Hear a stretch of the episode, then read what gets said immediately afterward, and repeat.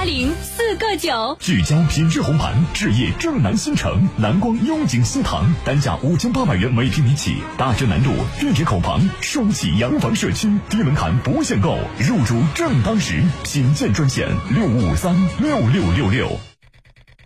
私家车九九九，天生不安分。松松绑，揉揉肩，让心情开会儿小差。现在是北京时间中午十二点。眼睛盯紧水面，手中握紧鱼竿，看似纹丝不动，脑中已是千军万马，天人交战。放下工作，但不放弃理想。放弃理想，只身出发，其实只想在路上追寻真正的自我。私家车九九九，天生不安分，想法不被束缚，才能追寻自我。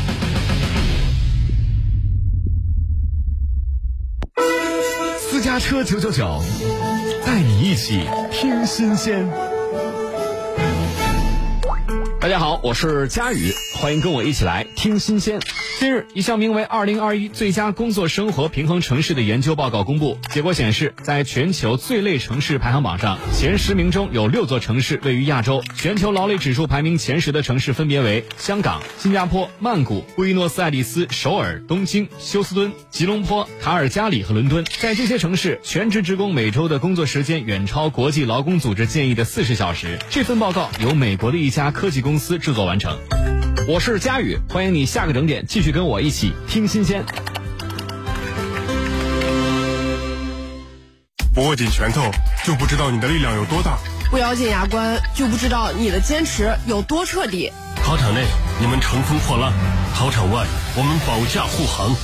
二零二一年高考即将拉开帷幕，由河南广播电视台 FM 九零点零 My Radio 私家车九九九。FM 一零六点六，河南教育广播携手郑州市各重点高中、郑州市交巡警支队、郑州市公交公司、郑州地铁集团有限公司，建立二零二一高考护航者联盟，为护航者发放定制版的口罩，与唐小妹和孔子爷爷一道护航高考，照亮青春，戴上口罩，拿起笔，我们一起仗剑天涯。公众号回复口罩，加入我们。特别感谢喜买网、河南威佳英菲尼迪商都路店、万神山卫财的大力支持。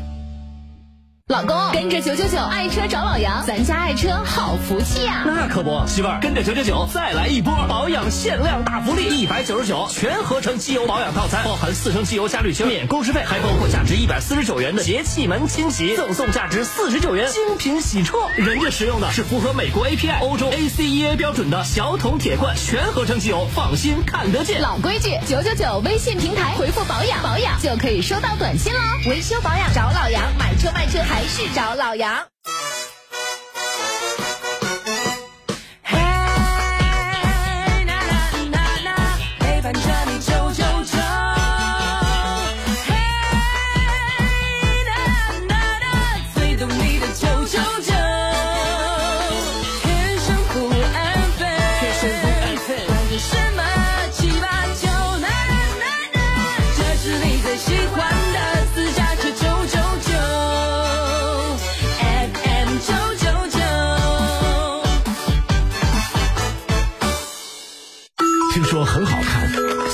车九九九开卷有益。开卷有益，我是谢飞。今天我向您分享的一本书——罗伯特·西奥迪尼的《影响力》。在生活当中啊，你会发现一些很有意思的情况，那就是很多人可以用三言两语去左右你的想法。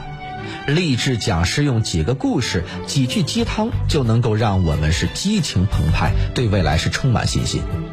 领导恳切的几句话，就让我们打消了辞职的念头，更加死心塌地的为公司卖命。商场促销员的热情推销，让我们买了一大堆贵而无用的东西，超出预算的好几倍。我的一个好朋友之前遇到过这样的一件事儿，他去商场准备买一个微波炉，预算大约在一千块钱左右，当他向商场的导购表达出自己的意愿之后，导购非常热情地给他各种推荐。推荐的第一款是一个高端产品，功能非常齐全，并且还是智能家居。然而价格却是三千五，远远高出他的心理预期。他虽然很心动啊，但是还是放弃了。但那个导购并没有放弃，紧随其后向他推荐了功能相近的另一款微波炉。除了温度区间不同之外，其他的功能基本上和第一款一模一样，而价格却只需要一千七百元。我的这个朋友啊，一看是非常惊喜，感觉自己好像捡到了宝，非常爽快的付了钱，带走了这台微波炉。然而他已经忘记了自己原本在微波炉上的预算只有一千元而已，这是商家非常常用的套路。如果先给你介绍那款一千七百元的商品，你大概率会因为自己的预算，然后拒绝它。然而，先给你介绍一款功能强大但昂贵的商品，在你拒绝之后，再退而给你介绍功能相近、价格却低很多的商品，会让你有一种占了便宜的感觉。这其实就是《影响力》这本书当中所说的“以柔克刚”的影响方式。所谓影响力，是用一种别人所乐于接受的方式，改变他人的思想和行为的能力。而商家就是通过刚刚所说的方法，无形中提升了自己对于你的影响力。开头说的领导、励志师、推销员，也都是凭借着影响力的作用，改变着你的思想和行为。我们在日常的生活当中啊，很多时候没有时间和精力去对问题思考的面面俱到，因此会不自觉地选择那些能够简化思考、节省时间、提高工作效率的方式去面对问题。所以我们会更加相信惯例、规律和常见的观点，并且用它们去处理日常事务。而影响力就是针对我们这一特性，引导我们产生自动化操作的能力。英国哲学家阿尔弗雷德·诺斯·怀特黑德曾经说过：“文明的进步就是人们在不加思索当中可以做出越来越多的事情。影响力的作用随着社会的进步将会越来越大。”今天我们就在看天下读书会当中一起来解读这本社会心理学著作。我是谢飞，我在看天下读书会上等着你。看天下读书会是由谢飞发起的读书分享会，我们为你精选了全球一百本的好书，听谢飞的拆解精读，帮你把每一本书读懂读透，助你实现全方位的提升。马上关注微信公众号“私家车九九九”，回复“读书”两个字加入我们，回复“读书”，我在看天下读书会上等着你。分享过你这种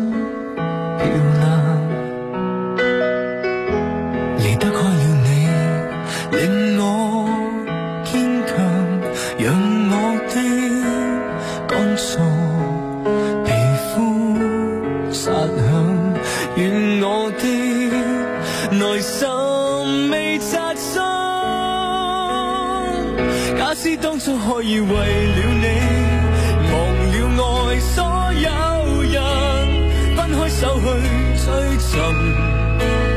足可擁抱千萬人，即使天空海闊沒有愛，還有你這個人，烧光一個森林，将灰燼裏的熱能，當做一點陪襯。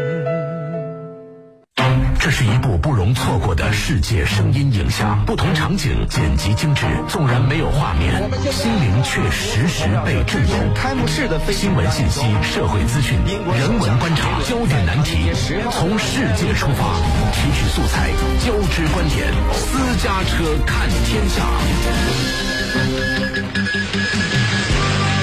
这个协定高度互利，不是单方面的照顾和恩赐。而涉疆问题呢，则事关中国的主权和安全。包括一些人把不同性质的问题任意的挂钩，把经贸问题政治化，这是行不通的，也是不可接受的。中欧合作是大势所趋。如果在中欧之间搞政治对抗，搞经济脱钩，不符合欧方的利益，也不可能长久。国务委员兼外交部长王毅在出席慕尼黑安全会议中国专场对话时谈及中欧关系。他指出，中国始终视欧洲为伙伴而非对手，愿意在相互尊重、互利共赢的基础上，同欧方拓展全方位的合作。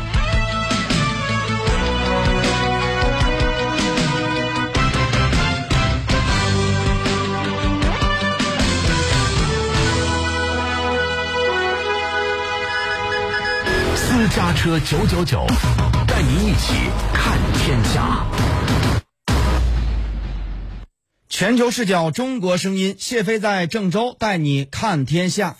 您正在收听的是《私家车看天下》。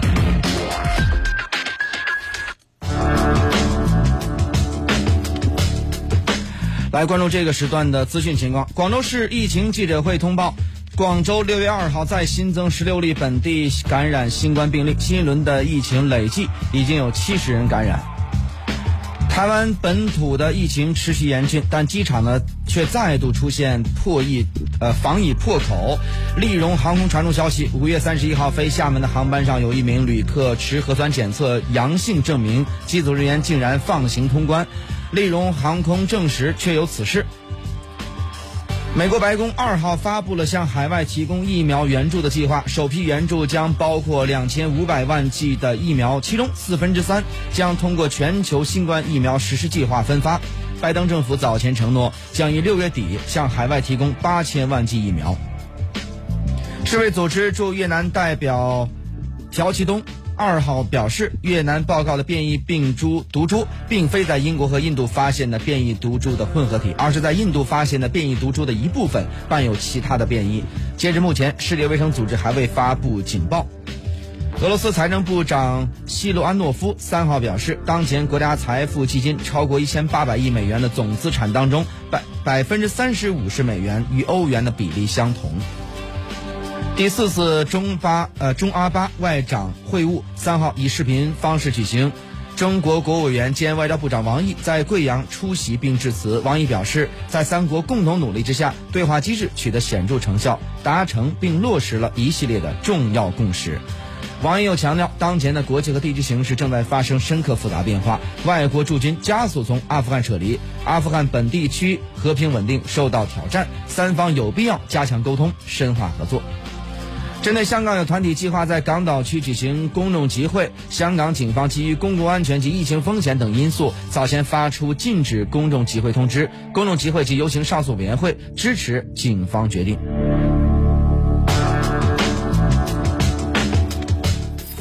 您正在收听的是《私家车看天下》。好，这个时间走进今天的非常评论。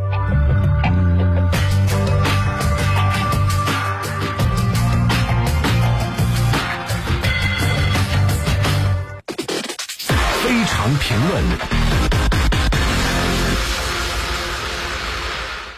美国的拜登政府就任以来啊，中美关系当中的三大领域，一个是政治外交，一个是金融经贸，还有就是军事。现在有两个领域已经进行了高官的沟通，就是一个是外交领域，在阿拉斯加的这么一个会谈啊，好不好再说啊，谈的好不好再说。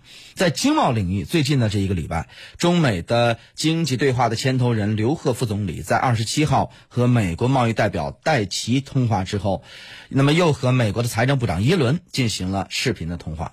这样一来呢，在中美经贸之间的高层可以说重新又开启了互通了。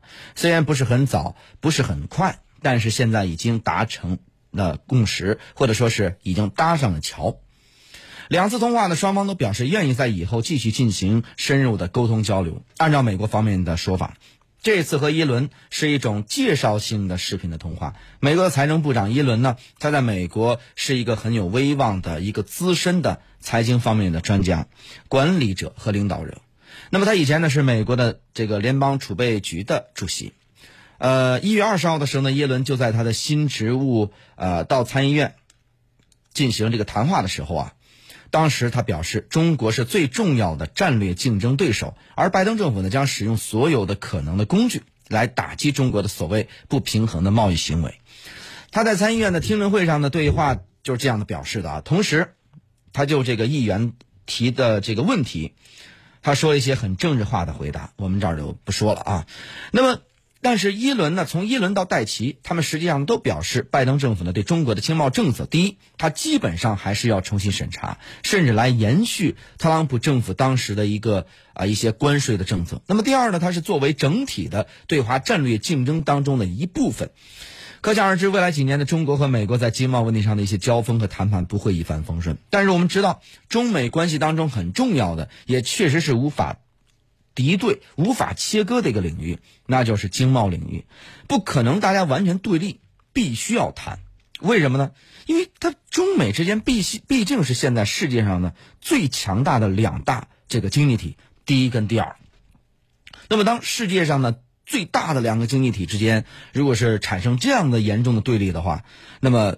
甚至敌对状态的话，那么恐怕不仅对中美之间的关系，对这个全世界的这个经济啊，应该都是一个负面的影响。所以说，两大经济体应该携起手来，最起码在经贸领域吧。所以呢，我们举个例子啊，比如说美俄关系当中，除了政治、外交和军事的这个方面之外，他们基本上没有经财经的这个方面、经贸方面的一些必要的沟通。说实话，我们基本不知道俄罗斯的财政部长是谁，更没有听说过俄罗斯跟美国在这个财政方面、经贸方面进行多么复杂的或者是多么密切的交流，这就说明。中国和美国的关系啊，实际上是经贸关系是一个非常重要的领域。你不管在政治领域，或者是在这个竞争领域，或者本身它就是竞争，但是这是中美之间最重要的一个交流的领域。所以现在开启了高层的务实的沟通，我认为是很有必要的，而且很有意思啊。它这个整个的两次的通话，第一，通话的时长不长啊，那么所以呢，说你说能谈的什么？因为中间它除了通话以外，它还需要。同声就算同声传译，它中间还需要时间，所以说呢，这个当中在在采取这些时间，以及在说一些这个呃打招呼的冠冕堂皇的一些话，那基本上留给实打实的沟通的时间并不太多。所以说，从这个时长来看，应该沟通不了太多实质性的内容。那么第二个呢是，呃，这个两次通话呢，都是北京时间的早上的基本上八点钟的时候啊，八点钟左右。那么这样子的话，就是其实对于美国来说，对中国来说，时间也不能太早。你说两方打电话，七点钟打电话也不合适。从八点来打电话的话，应该看得出来，美方也比较急迫，他希望呢，在中国这边尽早第一时间能够沟通，所以选择了早上八点钟的时间，就北京时间啊。那么另外呢，到底谁邀请的谁呢？因为双方都觉得是对方邀请了自己嘛，所以这个呢现在不知道。另外还有就是说，呃，这个谈的内容。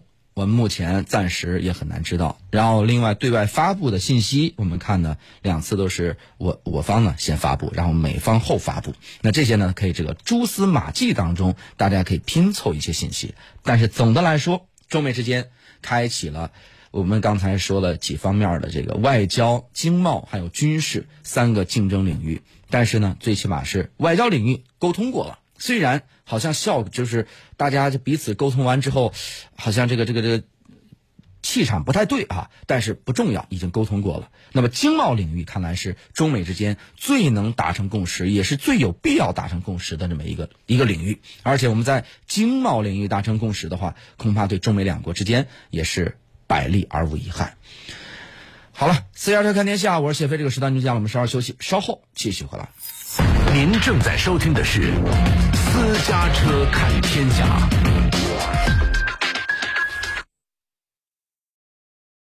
加油，同学！能不能来点实际的？能。招考政策解读，特色院校展播，AI 高考志愿填报指导，热门专业详尽解析，这里只有实际的。你的名字这么好听，一定要出现在录取通知书上。加油，同学！FM 一零六点六，河南教育广播。招考季特别策划，只为升学的你。详情关注河南教育广播微信公众号。龙云二手车 4S 店，二十年豪华车售后品牌保障，年终大促强势来袭，买卖二手车更多选择就在龙云二手车 4S 店，北环花园路店、东区莆田店，销售热线六五六九六九九九。六月五日至六日，郑州首创奥莱六六购物节，百万现金券循环送，一百六十六团两百，折后满六百六十六再送六十六，VIP 答谢晚宴邀您回家，更有机会赢南宁四日游、千元现金券等惊喜大奖。自然、繁华、名校，统统都要。郑东主轴，嘉语云峰，河南省实验小学等名校环绕，建筑首层架空，更有七点二米超大阳台，今年约一百零五至一百五十二平米，创变学府私宅，六一三零四个九。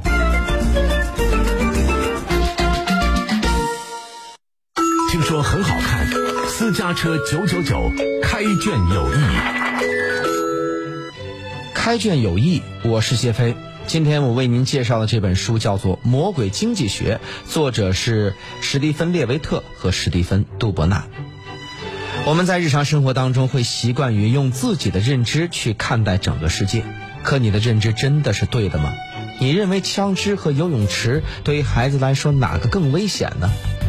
我们通常的认知告诉我们，当然是枪支。然而，在美国，平均每年每一万一千个住宅游泳池就会溺死一名儿童，而整个美国有大约六百万个游泳池，这就意味着每年有五百五十个儿童是死在游泳池里，而每一百万支枪会造成一名儿童的死亡。美国有两亿支枪，一年会造成一百七十五名儿童死亡。对于孩子来说，游泳池远比枪要危险得多。同样的认知错误在美国的学术界也发生过。在二十世纪的九十年代，美国有一段非常黑暗的历史。那个时候，犯罪率居高不下，种种惨绝人寰的犯罪行为是比比皆是，犯罪已经成为了那个时代的人民心中的阴影。就连犯罪专家们也断言说，未来的形势只会更加严峻。然而，这种犯罪率却从某一年开始迅速下降，并且是持续不断的下降，这让所有人都始料未及。许多学者对这个现象出现的原因也是各有说辞，有的说是因为经济发展，有的说是枪支管制，谁也说不服谁了。这个时候，有一位经济学家站了出来，对着所有人说：“你们都错了。”犯罪率下降的真正原因是因为通过了堕胎合法化这条法案，这个观点谁也不认同，学者们都觉得他简直是在胡扯，这完全不可能。然而最后，这位经济学家向所有人证明他是对的。这位经济学家就是《魔鬼经济学》的作者史蒂芬·列维特。列维特信奉的是，所有的事情其实都可以变得有趣，变得简单。我们需要的只是一种新的观察方式而已。正是这一人生信条啊，让他被誉为经济学领域的福尔摩斯。他可以把一本经济学著作写成侦探小说，只不过目的是从找出凶手变成了揭开世界的真相。在这本书当中，没有枯燥的经济学原理，没有各种的经济学的模型，有的只是一个又一个的稀奇古怪的问题和一些不可思议的真相。正如这本书的主题所说的那样，作者的这本书为我们揭示了隐藏在表象之下的真实世界。究竟生活中还有哪些我们意想不到的真相呢？在看天下读书会上，我们就一起来解读这本古怪另类的经济学著作吧。我是谢飞，我在看天下读书会上等着你。看天下读书会是由谢飞发起的读书分享会，我们为你精选了全球一百本的好书，听谢飞的拆解精读，帮你把每一本书读懂读透，助你实现全方位的提升。马上关注微信公众号“私家车九九九”，回复“读书”两个字加入我们，回复“读书”，我在看天下读书会上等着你。